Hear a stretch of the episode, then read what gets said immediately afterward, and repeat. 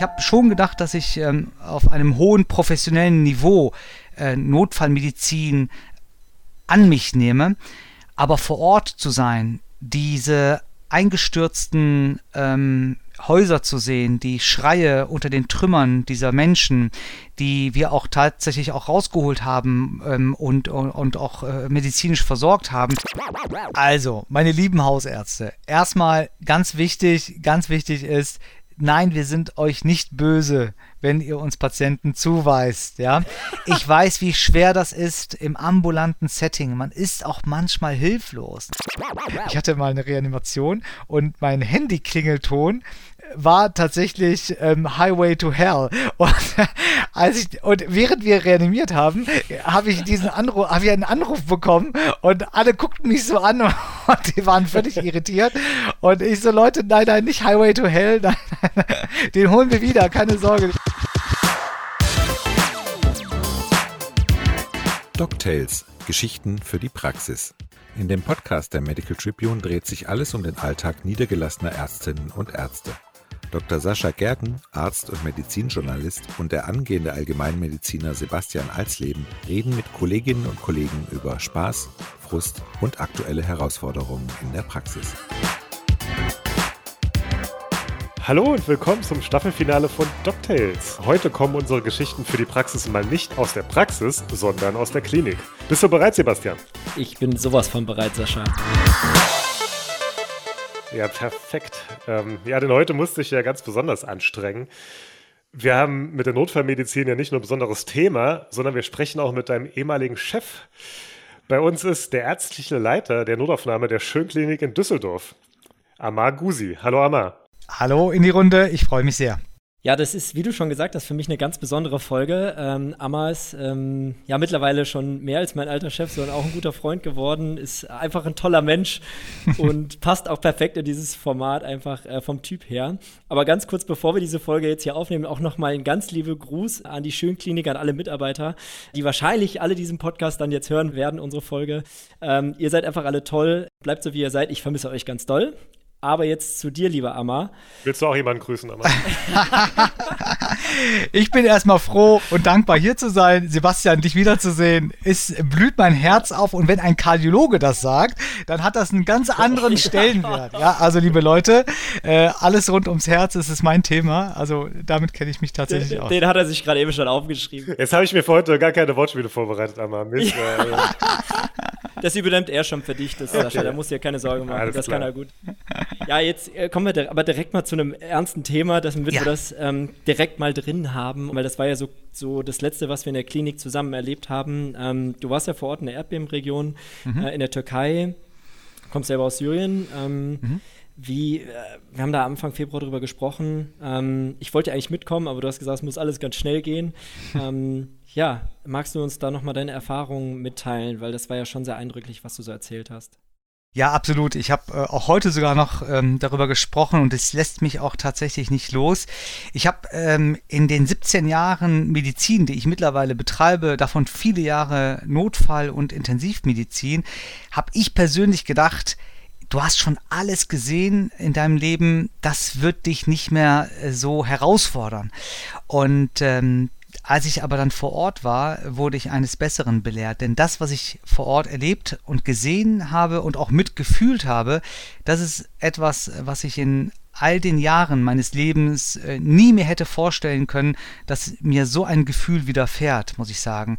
Ich habe schon gedacht, dass ich ähm, auf einem hohen professionellen Niveau äh, Notfallmedizin an mich nehme, aber vor Ort zu sein, diese eingestürzten ähm, Häuser zu sehen, die Schreie unter den Trümmern dieser Menschen, die wir auch tatsächlich auch rausgeholt haben ähm, und, und, und auch äh, medizinisch versorgt haben. All diese Eindrücke, kann man nicht vergleichen mit einem Verkehrsunfall auf der Autobahn hier bei uns in Deutschland oder ein Wohnungsbrand oder ein Kind, was äh, äh, vom, äh, von der Leiter gestürzt ist oder so. Das sind auch alles schreckliche Unfälle und tragische Momente, aber das ist etwas, das berührt einen schon, muss man sagen, und ähm, lässt mich auch äh, nicht so richtig los. Also das heißt, wenn du sagst, du hast da geholfen, die Leute mit rauszuziehen, du hast jetzt nicht in um, so einem Erstversorgungslager irgendwie gearbeitet, sondern wirklich bei den eingestürzten Gebäuden aktiv mitgeholfen. Ja, wir sind, ähm, das war ein super Zufall auch, muss ich sagen. Im Flugzeug haben wir eine belgische Abrissfirma kennengelernt. Das waren Jungs aus Belgien, alles Türken, ungefähr 20 an der Zahl, die ähm, dort auch private Initiative, die haben sich zusammengetan, haben gesagt, pass mal auf, wir kennen uns mit Trümmern aus, das machen wir jeden Tag. Wir fliegen einfach dahin und gucken, ob wir helfen können. Und die haben wir im Flugzeug kennengelernt. Wir sind ein Ärzteteam aus sechs Ärzten gewesen, alles privat organisiert, ohne irgendeiner Institution haben uns zusammengetan, kannten uns über Netzwerke oder über Verwandt und Bekanntschaft. Und dann haben wir gesagt, Jungs, ihr holt uns die Leute raus und wir kümmern uns um die. Und das war eine perfekte Symbiose und wir sind dann angekommen ähm, und dann stand da ein Linienbus zur Verfügung, den haben wir auch direkt genommen und die haben uns dann äh, direkt ins Krisenzentrum gefahren. Wir waren kaum angekommen, ähm, dann kam auch schon der erste Auftrag sozusagen, ähm, weil man äh, äh Schreie unter Trümmern vermutet hat und sind dann auch direkt ähm, dorthin gefahren. Also im Prinzip schon direkt nach der Landung wurden wir äh, gefordert und ähm, das war so wichtig, auch dort zu sein, um auch diese Hilfe, die wir angeboten haben, ähm, dass die auch angenommen wird. Und die wurde auch dankend angenommen. Und ähm, da bin ich auch retrospektiv sehr, sehr glücklich darüber, dass ich diesen Schritt gefasst habe, das zu tun. Und wir waren alle am Anfang, hatten wir so unsere Bedenken, muss man auch ehrlicherweise sagen. Wir sind keine Katastrophenmediziner. Ähm, ich hatte noch nie, ich war noch nie in einem Erdbebengebiet, ich habe noch nie eine Überschwemmung äh, erlebt oder irgendeine andere Form der, der Katastrophenmedizin. Und dann auf einmal so diese geballte und diese, diese gewaltige ähm, ähm, Situation, in der wir uns dann plötzlich da wiedergefunden haben, das war schon, das hat uns schon herausgefordert, muss man sagen. Auch einen erfahrenen Notfallmediziner äh, und Intensivmediziner, der ich bin, ähm, habe ich äh, am Anfang doch erstmal merken müssen, Junge, du musst erstmal runterkommen. Das, was du hier machst, das ist wirkliche, wirkliche Katastrophenmedizin. Aber ich glaube, man funktioniert ja dann auch einfach. Ich glaube, wie du schon meinst, ne, man kommt der erste Auftrag und dann bist du halt voll drin. Was, was ich halt krass fand, ist so diese, also was, was ich so herausgehört habe, was du erzählt hast, diese Bürokratie. Also ich meine, wie du meinst, ja, wir woll, du wolltest ja auch eventuell dann nach Syrien, das ging aber mhm. nicht und es musste alles ganz schnell gehen mhm. und irgendwie das alles zu beantragen und so. Das finde ich, also das kann man sich gar nicht vorstellen, oder? Weil das ist ja so ein, also eigentlich denkt man doch, okay, wir packen die Flugzeuge voll und jeder, der will, hilft. Aber so funktioniert das nicht, oder? Nee, das ist nicht immer so einfach, muss man sagen. Und wir haben uns am Anfang, als wir uns dann da so vernetzt haben, ähm, wir sechs Ärzte, wir hatten einen Allgemeinchirurgen, einen Herzchirurgen hatten wir dabei, eine Internistin, einen Orthopäden, äh, ich als Kardiologe. Also wir waren schon eine gut durchmischte Gruppe. Ähm, und der einzige, den ich gut kannte, das war mein Schwager, ähm, der Oberarzt ist ähm, und Allgemeinchirurg. Und äh, da haben wir gesagt, mal, wie kommen wir eigentlich dahin? Und wir kommen ja nicht mit leeren Händen. Wir haben tatsächlich 700 Kilo an medizinischem Equipment dabei gehabt und haben uns überlegt, wie kommt das Ding ins Flugzeug? Und um ehrlich zu sein, bei den Türken war das extrem unkompliziert. Wir haben über das türkische Konsulat angefragt, die haben gesagt, Leute, super, wir unterstützen euch, welchen Flug wollt ihr haben? Die haben uns die Flugtickets gebucht, die haben gesagt, nehmt Gepäck, wie viel ihr wollt, ähm, äh, da gibt es kein Limit und äh, das haben wir dann auch getan und das war dann auch extrem unkompliziert. Aber vor Ort organisatorisch ein Desaster. Da war überhaupt gar nichts organisiert. Wir haben teilweise einfach Fahrzeuge auf der Straße angehalten, um einfach mitgenommen zu werden. Die waren auch sehr dankbar, dass sie das tun durften, weil jeder wollte irgendwas dazu beitragen. Und als sie uns gesehen haben in unserer Schutzausrüstung, wir waren weder mit dem THW noch mit dem ISA vernetzt vor Ort, sondern haben alles tatsächlich auf eigene Faust gemacht. Aber ging es den offiziellen Hilfsorganisationen auch so oder äh, war bei denen die das organisiert oder habt ihr euch da irgendwie vernetzen können? Vor Ort haben wir natürlich äh, die Kollegen kennengelernt und auch getroffen. Wir haben die französische Hundestaffel äh, getroffen, die, ähm, äh, denen wir uns denen auch angeschlossen haben die mit ihren Hunden da waren und auch ähm, sowohl lebendige als auch ähm, äh, tote, äh, verschüttete ähm, geortet haben über ihre Hunde.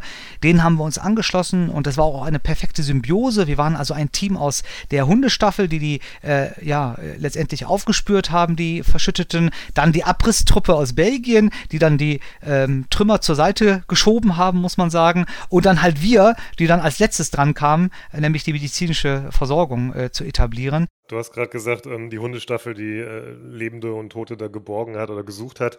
Ich finde es einfach krass, wie lange manche, auch Babys und Kleinkinder dann in Trümmern überlebt haben. Das sind ja teilweise nach vier Tagen oder so Leute noch rausgezogen worden. Also da sieht man mal, was für Reserven äh, der Mensch irgendwie hat. Also ich habe schon nach absolut. zwei Stunden ohne Trinken das Gefühl, ich verdurste. Absolut, äh, aber, absolut. Also das, das ist, medizinisch auch tatsächlich eine Extremsituation. Ähm, man darf nicht vergessen, dass diese Menschen, die da noch lebend herausgeholt worden äh, sind, tatsächlich, naja, man kann nicht sagen, zum, zum, im, im, zum richtigen Zeitpunkt am richtigen Ort waren, weil äh, in, in dem Moment hätte man gar nicht im Gebäude sein müssen äh, dürfen, als diese Häuser eingestürzt sind. Aber die hatten das Glück, dass irgendwelche Balken sich davor geschoben haben oder sie in einer Höhle sozusagen eingefangen waren. Und vielleicht auch das Glück, wir hatten zum Beispiel eine Frau kennengelernt, die da rausgezogen worden sind ähm, von den Griechen, von der, von der griechischen ähm, Rettungstruppe. Und dann habe ich mit der gesprochen. Ich so, wie haben sie das denn geschafft, vier Tage dort zu, zu überleben. Hat die gesagt, ja, da war eine Rohrleitung äh, geplatzt und da lief das Wasser von der Decke und davon habe ich getrunken. Und das, was Besseres, Besseres, konnte ihr im Prinzip gar nicht passieren. Ähm, aber tatsächlich, das ist äh, ein Dilemma. Man muss sich auch überlegen, unabhängig davon, dass diese Leute da ähm, nichts zu essen und nichts zu trinken haben, allein die Tatsache, dass über einen Tonnen von Beton liegen äh, und man nicht weiß, wie man hier rauskommt, allein das ist schon so angsteinflößend, muss ich sagen. Äh, und ich glaube, diese Menschen sind auch alle traumatisiert. Glaube ich auch. Ich glaube auch, dass das Thema einfach viel zu schnell medial abgeflacht ist, oder? Also, ja, also ähm, als wir vor Ort waren, haben wir kaum noch Kamerateams ähm, getroffen. Auch in den Medien, ähm, auch jetzt hier bei uns in Deutschland, wurde nicht mehr so häufig darüber berichtet. Aber tatsächlich ähm, ist es so, dass diese Katastrophe vor Ort immer noch äh, zu spüren ist. Ne? Die Infrastruktur ist weiterhin ähm, äh, eingebrochen. Ähm, die Versorgungslage ist sehr desolat. Also die Hilfe hört nicht damit auf, nur weil der TH THW abgerückt ist oder ISA. Nein, ähm, jetzt müssen, muss man sich um die Menschen kümmern, die überlebt haben, die aber keine Häuser mehr haben, keine Arbeit, keine Auto, kein Auto, keine Schule, keine Universität. Da funktioniert ja gar nichts mehr. Wir müssen uns vorstellen, von jetzt auf gleich ähm, sind Tausende von Häusern dem Erdboden gleichgemacht und das wieder aufzubauen, das dauert Jahre, Jahrzehnte. Ich habe eine Sache, die fand ich, die hast ja super gut berichtet. Das fand ich echt so toll, ähm, dass du uns auch mitgenommen hast, dann, dann, dass man da reingucken konnte. Die eine Sache, die ich extrem gut fand, also, aber es war lustig. Am Flughafen hast du gesagt, und hier sind die Leute vom chinesischen Hilfswerk. Und dann hast du irgendjemand gefragt, where they're from, und dann, they're from Taiwan. Und ich dachte so, so das, politisch so. Ich habe gedacht, Absolut. Okay. hochaktuell. Ich fand sehr nett. Für, ja, für, für mich sahen die alle gleich aus und ich habe wirklich gedacht, das sind die, weil, weil nämlich ähm, wir hatten eine, ein Gebiet, äh, für, für das wir letztendlich uns zuständig waren und dann waren die Chinesen tatsächlich vor Ort und die, das war total krass. Da habe ich auch ein Video gemacht. Da, Sie müsst euch vorstellen, ein achtstöckiges Gebäude liegt auf dem Boden. Trümmer über Trümmer über Trümmer. Aber die Chinesen, die sind so krass, die gehen dahin, die gehen auf die höchste Spitze dieses Trümmerberges und stecken erstmal die chinesische Flagge oben rein in diesen Trümmerberg ohne Scheiß und fangen an zu graben. Als wir dann vor Ort waren, wir kamen dann da angerast, weil, wie schon gesagt, wir wurden immer gerufen, wenn es äh, darum ging, Menschenleben zu retten. Und dann kamen wir da an und dann, äh, ich guckte so, ich so, was weht denn da, äh, da eine rote Flagge? Und da habe ich mal mit der Kamera reingezoomt. Ich so, das ist doch die chinesische Flagge. Da habe ich einen Kollegen gefragt. Ich so, was ist denn hier los? Sagt er, ja, dieses Areal haben die sich aufgeteilt. Da sind die Chinesen, ja, da waren die Deutschen, ja, und da ähm, suchen die Türken. Und das war total krass, weil, weil das so, wie so ein Territorium, so, das ist mein Bereich, ne, geh du mal woanders und, und hier kommt keiner hin. Und die haben da tatsächlich ihre Flagge, damit die Leute erkennen, hier sind wir, ihr braucht hier nicht zu uns zu kommen. Und ähm, irgendwie war das auch cool. Ja, und äh, die habe ich dann, also die Taiwanesen dann am Flughafen ähm, dann in, in Istanbul dann äh, getroffen.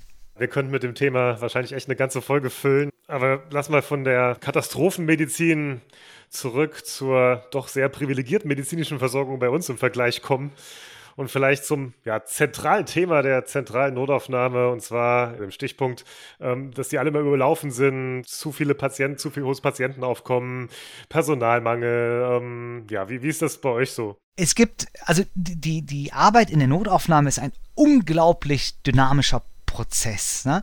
Es gibt Tage, dann sitzen wir da und unterhalten uns über die schönen Dinge des Lebens und äh, denken, ach, jetzt könnte der ein oder andere Patient ruhig mal kommen, damit wir was zu tun haben. Und es gibt Tage, da denken wir, hey Leute, was macht ihr alle hier? Ja, geht. Ja. Und äh, heute war zum Beispiel so ein Tag, auch ganz spannend, muss ich sagen. Aber das ist das Schöne an dieser Arbeit, weil man nie weiß, was auf einen zukommt. Ne? Wir haben den Tag ganz chillig angefangen ähm, und äh, haben so geguckt, was wir so machen können. Und es gab noch keinen Patienten, haben so ein bisschen Büroarbeit gemacht und dann auf einmal wurde uns eine Wiederbelebung angekündigt durch den Notarzt. Ne? Haben wir gedacht, ach super, jetzt haben wir was zu tun. Und ähm, dann kam dieser Patient dann auch tatsächlich und ähm, dann haben wir uns natürlich äh, sehr gut äh, um ihn gekümmert. Das war ein Patient, der kam als Wiederbelebung äh, zu uns äh, in die Klinik.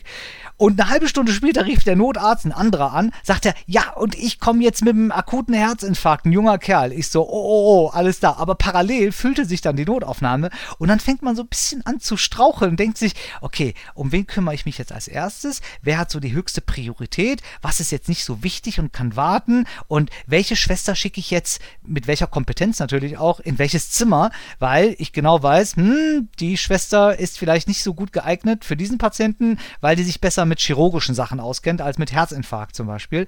Und äh, das ist dann immer so, ja, man, man, muss im Prinzip ein Chaos organisieren, aber das macht auch Spaß, muss man sagen. Und, äh, und äh, deswegen lieben wir, glaube ich, auch diesen Job. Die, die sich für Notfallmedizin entscheiden, die entscheiden sich auch dafür, dass es mal richtig kracht, turbulent wird und ähm, dass man manchmal auch so ein bisschen ähm, in dieser ganzen irritierenden Situation äh, sich zurechtfinden muss. Schickt ihr denn auch Leute weg, wenn du eben am Anfang gesagt hast, so, was macht ihr eigentlich alle hier? Also, wie geht ihr da vor? Das ist ein ganz großes Thema. Und ähm, wir sind auch mittlerweile an einem Punkt angekommen, wo wir auch ohne ein schlechtes Gewissen zu haben, Patienten wegschicken müssen, wenn es die Situation ähm, nicht erlaubt, sich um sie zu kümmern, wenn es natürlich vertretbar ist, dass wir sie wegschicken können. Ich will direkt ein Beispiel nennen, was ist auch gestern erst passiert. Eine Patientin kommt, die seit einer Woche äh, Schmerzen im Schulterbereich hatte, äh, weil sie da gestürzt ist und um 17 Uhr dann zu uns in die Notaufnahme kommt, wo wir nur noch einen Diensthabenden haben für die ganze Klinik und die Notaufnahme rappelvoll ist. Und dann frage ich tatsächlich, warum warten Sie sieben Tage? Ähm, und kommen jetzt auch noch an einem späten Nachmittag, wo noch nur noch die Diensthabenden da sind und nicht mehr das Kernteam. Ähm, ja, ich musste ja noch arbeiten und äh, ich so, was machen Sie denn beruflich? Ja, ich äh, arbeite im Getränkemarkt.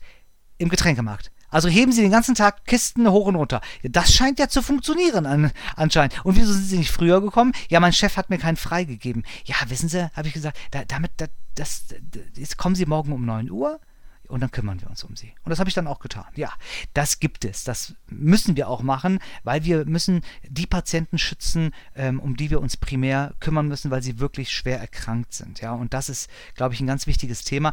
Da dürfen wir uns auch nicht schämen vor. Viele machen das nicht oder haben ein schlechtes Gewissen dabei. Wir haben kein schlechtes Gewissen, weil wir haben gelernt zu triagieren. Nicht erst seit der Corona-Pandemie wissen wir, wie wichtig es ist, Menschen, Notfälle in Kategorien einzuteilen. Ja, anders geht es ja auch irgendwie nicht, weil man, man muss ja auch so ein bisschen die äh, Patientinnen und Patienten auch erziehen, dass es halt so, so nicht geht in der Notaufnahme. Also dein plakatives Beispiel eben hat es ja so ein bisschen verdeutlicht. Ja, absolut. Ich, ich hatte mal einen bei uns im Dienst, der, der hat gesagt, ja, ich komme trotzdem, weil ich gesagt habe, weil ich mich dann entschuldigt, dass ich gesagt habe, ja, schön, dass Sie jetzt so lange warten mussten. Er hat gesagt, ach, das ist doch noch nichts. Ich habe letztens an der Uni äh, 24 Stunden gewartet, bis ich dann durch war. so. Also es geht halt auch noch mal, noch mal viel schlimmer. Ähm, ich finde ich find halt auch diese ganzen Themen, die kontrovers diskutiert werden mit äh, irgendwie Notfallgebühr oder Klinikknöllchen. Ich meine, natürlich hat man die, die Möglichkeit, wenn man da ist und der kommt wirklich mit dem mhm. Rettungsdienst irgendwie ähm, mit einem KTW oder RTW oder, dann kann man ja trotzdem sagen, okay, das unterschreibe ich nicht. Also da hat man die Möglichkeit ja schon zu sagen, okay, das musst du jetzt mhm. selber bezahlen. Ja, aber dazu ist eine kleine Anekdote. Also ich habe ja, äh, ich habe neun Jahre im Rettungsdienst gearbeitet und bei uns war das so, selbst wenn der Notaufnahme gesagt wurde, wir unterschreiben den Transportschein nicht, dann ist unser Wachenleiter einen Tag später später in die Notaufnahme gegangen, hat sich das Ding unterschreiben lassen und hat, hat die Kasse es halt doch ja. bezahlt. Weil er keinen Bock auf diese ja. Bürokratie hatte, diesen Rattenschwanz hatte, wenn der Patient oder die Patientin das dann zahlen muss. Ja, ja. Ich glaube, das läuft heute auch noch so, aber auf der anderen Seite finde ich es auch wieder wichtig, dass wir schon aufklären müssen, dass nicht jeder in die Notaufnahme kommen soll. Wobei so Gebühren, glaube ich, auch abschrecken, dann vielleicht doch mal den Herzinfarktpatienten, äh, dass der da nicht geht. Der typische Typ, der dann Rückenschmerzen eh schon immer hat, äh, also wie siehst du das, Amma? Absolut, das ist ein ganz, ganz schwieriges Thema und da müssen wir aufpassen, ähm, dass wir äh, nicht etwas entscheiden, ähm, wo wir am Ende womöglich äh, Patienten gefährden. Im Übrigen, die Praxisgebühr, die damals eingeführt wurde, um die äh, Patientenanzahl in dem ambulanten Bereich zu reduzieren, wurde ja dann abgeschafft. Warum? Weil es überhaupt nicht dazu geführt hat, dass die Patienten äh, in die Ambulanzen äh, der äh, Niedergelassenen äh, weniger wurden. Ähm, deswegen also Geld ähm, ja, aber ist nicht wirklich eine Abschreckung, muss man sagen. Und womöglich trifft es dann tatsächlich die Falschen, weil der, der es hat, dem ist das egal. Ne? Der kommt nachts um drei äh, mit seinen Beschwerden, die er seit zwei Monaten hat. Ne? Und das ist meine große Sorge, dass derjenige, der Druck auf der Brust hat, sich sagt, ach nee, komm, ich, ich, ich, ich, das geht bestimmt wieder weg. Siehst du andere andere Lösungsmodelle. Hm, zum Beispiel, es gibt ja auch Notaufnahmen, wo eine Art MVZ oder eine Ambulanz vorgeschaltet ist, die erstmal die Patienten, ja, vielleicht auch mini-triagiert und dann in die ZNA weiterschickt, gegebenenfalls. Sollte man das flächendeckender etablieren, sowas? Oder was wären da für dich Lösungsmodelle? Absolut. Das ist ein ganz tolles Beispiel. Zum Beispiel, dass ähm, an der Notaufnahme eine Art ähm, Vortriagierung oder ähm, Vorhut letztendlich äh, etabliert wird, ähm, wo dann natürlich auch äh, die Kollegen Kollegen ähm, professionalisiert entscheiden können, ja, das kann warten bis morgen oder nee, der geht auf jeden Fall in die Notaufnahme, weil bei dem sehen wir, dass es dem nicht gut geht ähm, und den müssen wir akut behandeln. Ne? So etwas zu etablieren bedarf natürlich aber auch wieder eines kompletten Changes der, unserer Infrastruktur und das ist natürlich auch kostenintensiv, ne? auch personenintensiv. Schwieriges Thema, aber machbar. Ähm, ich denke, da müssen wir uns alle mal zusammensetzen, die Köpfe mal rein äh, in diese Diskussion etablieren und dann schauen, was am Ende dabei rauskommt. Also ich finde diese kassenärztliche Sitzdienste, die es dann gibt an den Kliniken, ich finde, das macht schon mhm. Sinn. Zum Beispiel in Soling, äh, Soling an der Klinik, da ähm, äh, ist das auch so, ähm, da wo wir die Praxis haben und da sind wir dann auch immer mal im, im Dienst und das macht mhm. schon Sinn, aber auch da brauchst du wieder Ressourcen, ja. da brauchst du Leute, die das ja. mitmachen. Ich meine, das ist eine Pflicht, dass man das macht. Ähm, was ich ganz spannend finde und das haben wir auch in der Notaufnahme, äh, in diesem Sinne nochmal ganz liebe Grüße, ich glaube an den besten Physician Assistant der Welt, an den äh, Kevin. Danke. Aber Spaß beiseite. Das ist ja auch ein Modell und ich glaube, da sind wir viel zu passiv, wenn man das vergleicht mit zum Beispiel Ländern wie der USA, wo das gang und gäbe ist. Also eine Freundin von mir ist da PA die machen alles da. Also die sind einfach Hammer. Ja, das ist ja auch meine Mentalität und meine Intention, unsere PAs, also die Physician Assistant, für alle, die nicht wissen, was das ist, das ist schon ein richtiges Studium. Ne? Ähm, das ist der Beruf des Arztassistenten, so kann man es nennen ich übertrage dem Kollegen, über den wir gerade gesprochen haben, haben sehr, sehr viel Verantwortung. Aber ich sehe auch, dass er das kann. Ich prüfe das natürlich vorher, weil am Ende hm, muss ich natürlich auch ähm, dafür gerade stehen, äh, was der Kollege da macht. Aber der macht eine ganz, ganz tolle Arbeit. Und mein Motto war schon immer fördern und fordern. Wir können nicht erwarten, dass unsere nächste Generation in der Lage ist, ähm, kompetente Medizin zu betreiben, wenn wir denen nicht die Möglichkeit geben, das anzuwenden, zu erlernen und wenn wir unser Wissen bei uns behalten. Das finde ich ist ein No-Go, aber leider erleben wir das heutzutage sehr, sehr häufig in den Kliniken. Es wird einfach nicht ausgebildet, es wird nicht geteacht. Ähm, da kümmert sich keiner um die jungen Kollegen, die sehr auch wissbegierig und aufstrebend sind. Und das finde ich so ein bisschen schade, weil am Ende wollen wir ja auch unseren Fingerabdruck hinterlassen an die nächste Generation. Und ich will auch, dass der Kevin irgendwann mal sagt, das, das kann ich deswegen, weil ich es beigebracht bekommen habe. Er muss dabei nicht meinen Namen nennen, das ist mir egal. Aber zumindest ist es eine Art auch Dankbarkeit und Wertschätzung. Eigentlich willst du schon, dass er deinen Namen nennt, aber ist okay. Ja. Ist es schon okay, das kannst du jetzt natürlich nicht sagen. Ja, kommen wir mal zu unserer Rubrik Quick and Nerdy. Ich stelle dir mal fünf kurze Fragen mit zwei Antwortmöglichkeiten. Okay. Und du entscheidest dich äh, spontan für die Antwort, mit der du dich am ehesten identifizierst. Okay, here we go. Lieber ein Infarkt oder ein Polytrauma behandeln? Infarkt. Besser ein Chirurg, Internist oder Anästhesist als Notarzt? Immer einen Internisten. An Silvester oder Vatertag arbeiten? oh Gott, oh Gott, das ist echt schwer. Puh. Ähm, ich nehme, glaube ich, mal den Vatertag. Da assoziiere ich mich mehr mit. Als Laie durchdrücken oder äh, beatmen? Durchdrücken. Akutes Abdomen ist primär internistisch oder chirurgisch? Je nachdem, welcher Chefarzt. der, der ist auch sehr gut. Ich finde, ein akutes Abdomen ist immer erstmal internistisch. Sehr viel internistische Perspektive hier. du hast den Vatertag genommen, Amma. Ich habe Ja, ich habe nur einmal an Silvester gearbeitet auf dem RTW. Ähm, okay. Das war, also schon, keine Ahnung, schon ja ewig her. Da gab es auch noch entspannte Dienste und wir hatten echt so einen ganzen Abend richtig gechillt, äh, noch abends gegessen, nichts zu tun und dann mhm. um fünf vor zwölf ging es dann los. Und dann sind wir die ganze Nacht durchgefahren, ja. Überstunden gemacht morgens und dann ging es richtig los. Aber wir sind dann um 5 vor 12 raus, schön Landstraße und um 0 Uhr, äh, das war eigentlich dann tatsächlich ganz nett, um 0 Uhr gingen in dem Dorf vor uns so alle Raketen hoch und im Radio lief aber mit Happy New Year und das, das, oh. hatte, dann, das hatte dann schon was. Ja, das glaube ich. Ja, und dann waren wir bei einem Patienten, der sich äh, mit einem Böller den halben Daumen weggesprengt hat. Das war, das war dann nicht mehr so, so der schöne Moment. Ich würde ganz gerne nochmal äh, jetzt an die Interdisziplinarität appellieren zwischen der Hausarztpraxis und den, und den Notaufnahmen oder der Notfallmedizin an sich, weil wir haben ja schon sehr, sehr viele Überschneidungspunkte und ähm, da geht ja auch, ich, ich glaube, jeder Notarzt äh, denkt sich auch bei der Masse an Hausärzten eher mal, naja, musste das jetzt sein. Ähm, wenn wir natürlich so Kollegen wie, äh, ne, wie jetzt zum Beispiel den Moritz, der gleichzeitig Oberarzt der Anästhesie ist und bei uns um die Ecke sitzt, äh, der ist natürlich als Notarzt fit, aber ähm, wie, sag uns doch mal die schonungslose Wahrheit. Der, das ist ja hier auch für Hausärzte und für mich als Hausarzt. Wie ist die Wahrheit? Was können wir tun?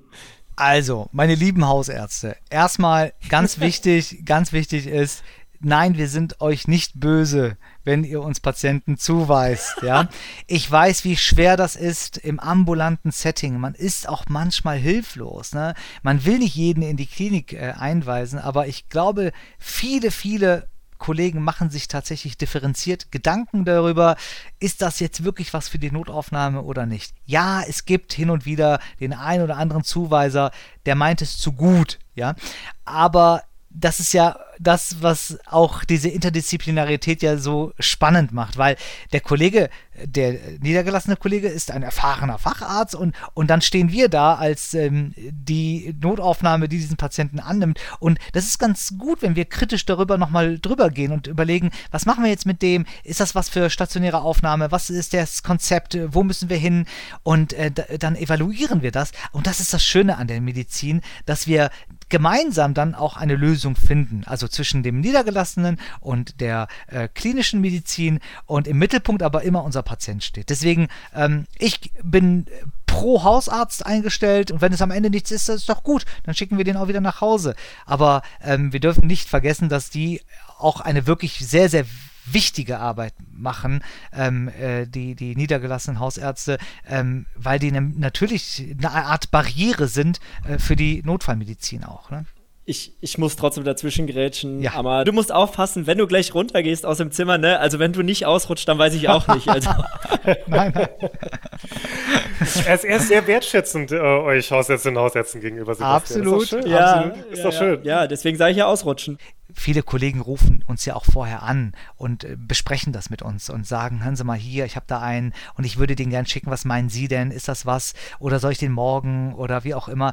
Und das ist schon gut so, dass wir da miteinander im Austausch sind. Es könnte ein bisschen mehr werden und ein bisschen mehr sein, aber ich glaube schon, dass die Hausärzte sich Gedanken machen und auch schon viel, viel abfiltern ähm, von den Patienten, die sich sonst hätten selbstständig in die Notaufnahme vorgestellt.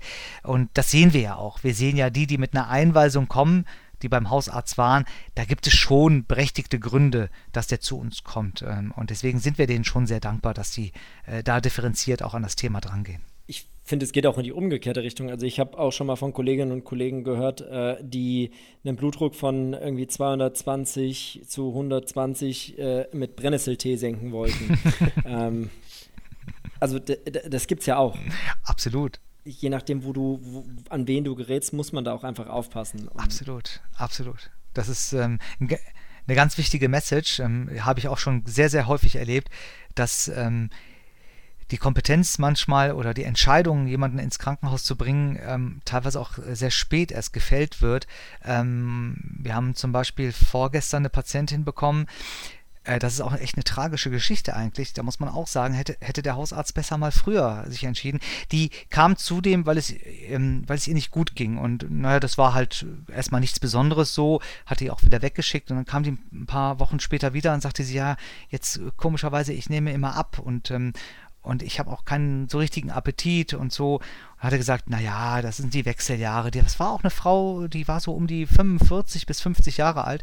Und ähm, dann ist sie wieder zu ihm hingegangen und sagt, naja, ich komme irgendwie nicht mehr richtig ähm, zurecht. Ähm, äh, auf der Arbeit klappt es auch nicht mehr. Ich fühle mich antriebsarm und ich komme nicht richtig in die Puschen. Ähm, und jetzt habe ich auch wieder an Gewicht verloren. Ich sehe das an meinen Hosen, die, die, die passen nicht mehr. Und dann hat er dem aber auch keinen, keinen richtigen Wert geschenkt, leider. Und dann kam die wieder zu dem Hausarzt und äh, dann hat er gesagt, na, aus Verzweiflung, na gut, dann gehen Sie mal ins Krankenhaus. Ja, und was hatte die am Ende? Die hat Krebs gehabt. Es kommen auch Patienten zum Hausarzt, die genau dasselbe sagen, ja, und die wollen eigentlich nur den gelben Schein haben, ja, weil die äh, eine Woche gerne zu Hause abgammeln wollen. Das ist so schwierig. Das ist so schwierig. Ich glaube, das ist, das ist das Wichtigste, eigentlich als Mediziner so ein bisschen das Gefühl dafür zu kriegen, wann hat jemand wirklich was. Und das ist das Schöne dann wiederum an der Allgemeinmedizin. Mm. Jetzt ist die Schleimspur hinter mir, Sebastian. Ähm, wenn man Patientinnen und Patienten so über Jahre verfolgt, dann, dann weiß man auch mal, okay, wenn das so eine mm. richtig robuste Omi ist, die, äh, wenn, wenn die schon mal kommt und sagt, oh, jetzt mir geht's mir wirklich nicht gut, dann geht's der auch mm. wirklich nicht gut. So, dass man dafür halt so ein Gefühl kriegt. Erlebte Anamnese ist einfach wichtig für uns. Ne? Also das ist, ja. das ist ja das, also äh, ich seid natürlich auch beide toll, um jetzt mal Feedback zurückzugeben. aber nein, das ist ja, das ist ja auch der Sinn der Hausarztpraxis und warum ich das so toll finde, Hausarzt mhm. zu sein. Weil einfach, also du, du betreust die Patienten ja teilweise ein Leben lang. Und äh, Richtig. Da, da, kannst du es dann einfach besser einschätzen. Richtig, ja, absolut. Das finde ich das äh, Tolle an, äh, an euch Hausärzten, ähm, weil ihr da diese Bindung habt zu den Patienten. Wir haben diese Bindung nicht und wir sehen nicht den Verlauf und ähm, wir sehen die nur in dem Notfallgeschäft und ähm, wir wissen nicht, was vorher war und wir wissen manchmal auch nicht, was danach kommt. Verfolgst du die Patienten nach? Also guckst du dann im System, wenn die stationär gehen, was aus denen geworden ist, was die hatten? Auf jeden Fall, das ist auch ganz, ganz wichtig. Gerade wenn das so Dinge sind, wo ich selber noch nicht genau weiß, hm, was könnte das denn sein? Ähm, das ist ja auch so ein bisschen Sherlock Holmes Arbeit, ne? So ein bisschen Detektivarbeit, ne? Warum hat er denn jetzt diese Luftnot, ne? Ist es das Herz? Ist es die Lunge? Ist es vielleicht was ganz anderes. Und das ist das Spannende auch. Und die spannenden Fälle, die schreibe ich mir sogar auch extra auf und ähm, äh, arbeite sie nach und gucke mir sie an. Und das ist für mich auch. Da kommt das Buch dann nächst, ja. nächstes Jahr raus. genau. Und dann lerne ich ja auch davon und ähm, profitiere und prof mein, mein, Team profitiert dann natürlich auch. Ne? Und wir haben zum Beispiel ähm, jetzt kürzlich äh, einen Insta-Kanal gemacht, äh, die Notfallmediziner, auch um auch zu zeigen, was so tagtäglich in der Notaufnahme so abgeht und stattfindet. Und das ist auch etwas für die Hausärzte. Da freuen die sich auch, dass die mal sehen, ach guck mal, äh, ähm, das ist interessant, das, das habe ich doch letztens erst in der Praxis gehabt, ne? Und äh, da kommen immer ganz tolle Beiträge aus der Notfallmedizin und ähm, da sind wir, da sind wir sehr engagiert. Ja, ich glaube, gerade äh, notfallmedizinisch passiert auf Social Media auch echt viel. Äh, Sebastian, du hast ja auch mal was zur äh, Laienreanimation gemacht. Hm. Hm. Mit dem, äh, tatsächlich mit Amma. Ja, ah, genau. ja, das, ja, siehst du. Amma, wir haben das zusammen gemacht. Das eine Video oder komm nicht in die Notaufnahme oder komm in die Notaufnahme. Und das ist krass. Das eine komm nicht in die Notaufnahme, das wurde sechs Millionen Mal angeschaut. Wow. Also das okay, Wahnsinn. Ich möchte noch bei Reanimation nur noch eine Sache äh, fragen, weil wir gerade bei Laienreanimation waren man empfiehlt ja immer den Rhythmus, also diese 100 bis 120 Kompressionen pro Minute anhand von irgendwelchen Liedern zu machen. Mhm. Staying Alive ist ja da so der Klassiker, aber es gibt ja, also wenn man das mal googelt, tatsächlich ganz, ganz viele tolle Reanimationslieder. äh, I Will Survive, Highway to Hell, also es ist jetzt ungelogen, das ist so eine Liste. Sweet Home Alabama, der Biene Maya Titelsong, auch ganz schön, äh, dazu zu reanimieren. Was ist denn so dein Lieblingslied bei der Reanimation oder was empfiehlst du? Also, ja, ich kenne diese Lieder auch alle, aber tatsächlich habe ich die noch gar nicht angewandt, äh, weil ich mich äh, viel zu sehr darauf konzentriere, die 120 einzuhalten und vor allen Dingen die Eindrücktiefe. Ich glaube, Musik würde mir eher nicht gut tun, beziehungsweise den Patienten dann letztendlich.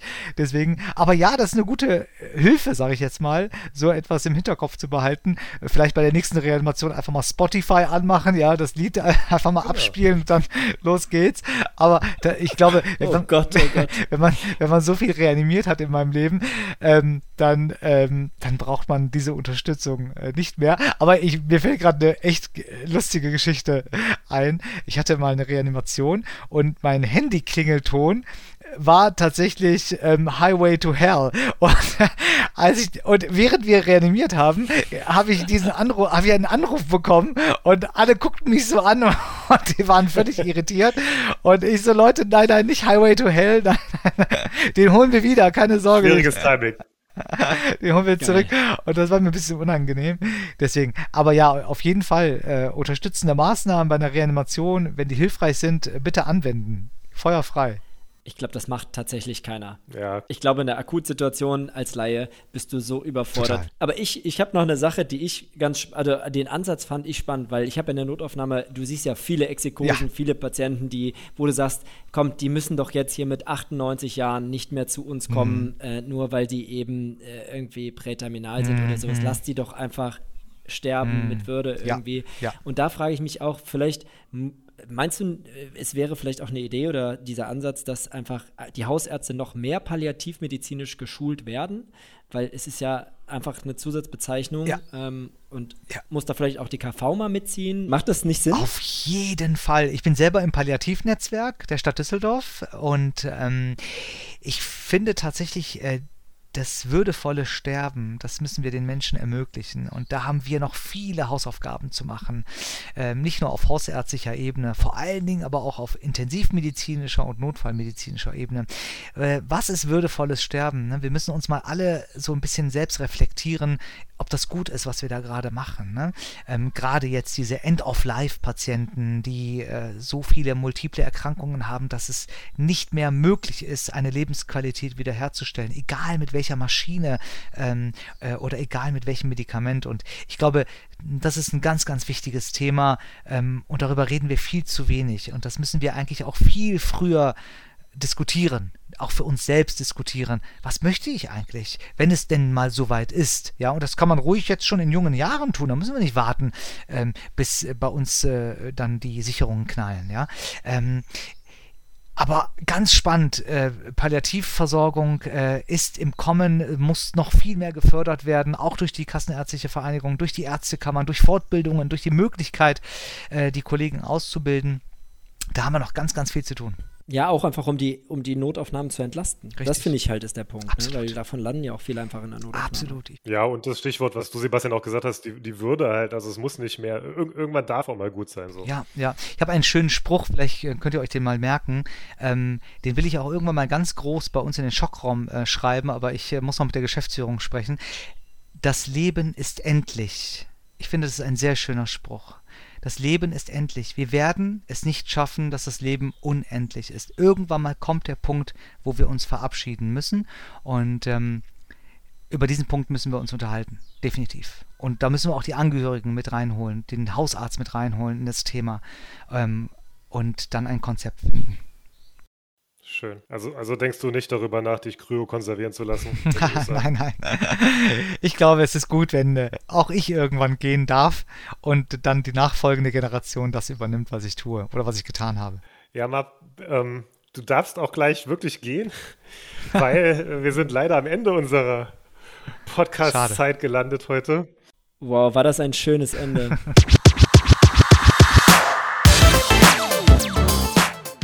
Ja, Sebastian, wir sind ja tatsächlich am Ende der, dieser Dogfield-Staffel angelangt. Und ich glaube, du hast ähm, in der letzten Staffel gesagt, du bist durch diesen Podcast auch ein bisschen besserer Arzt geworden. Siehst du das jetzt wieder so? Also ich, ich finde, ähm, ich habe mir für mich so den einen oder anderen Facharzttermin gespart. Also ich habe viele Tipps bekommen, zum Beispiel von äh, dem Auge als Ali zu Augen-Yoga. Also das hat mir schon mal geholfen. Wie, wie ging es dir? Ja, also ich investiere auf jeden Fall jetzt auch in die Augenheilkunde. Das ist äh, mein größtes Learning. Nein, also auf jeden Fall. Es ist, äh, ich glaube, noch mehr als bei der ersten Staffel sogar gewesen, dass ich noch mehr mitgenommen habe. Und ähm, ja, also ich freue mich, wenn wir dann doch nochmal in eine dritte Staffel gehen. Ähm, das hat ja einen sehr guten Grund oder auch einen schönen Grund, warum wir jetzt quasi die Staffel ja beenden. Und ähm, ich hoffe, da kommt mehr. Ja, wir haben es in der letzten Folge mit Vanessa ja schon gehört, dass jetzt erstmal eine längere Docktales-Pause ansteht, weil ich jetzt ein paar Monate in Elternzeit gehe. Aber naja, ich, also, ich bin mir sicher, wir hören uns wieder, Sebastian. Ich, ich hoffe es doch und ich freue mich sehr für, für euch. Und ich möchte auf jeden Fall auch Fotos haben, natürlich, wenn wir dann privat wieder auf WhatsApp ein bisschen schreiben. Ja, Amma, ähm, vielen Dank auch nochmal an dich, dass du da warst. War sehr, sehr spannend mit dir. Sehr äh, viele interessante Eindrücke, die du uns gegeben hast. Vielen Dank. Gerne. Vielen Dank, dass ich da sein durfte. Dankeschön. Bis bald. Ich vermisse euch alle. Dieser Podcast dient ausschließlich der neutralen Information und richtet sich primär an Ärztinnen und Ärzte sowie Medizinstudierende.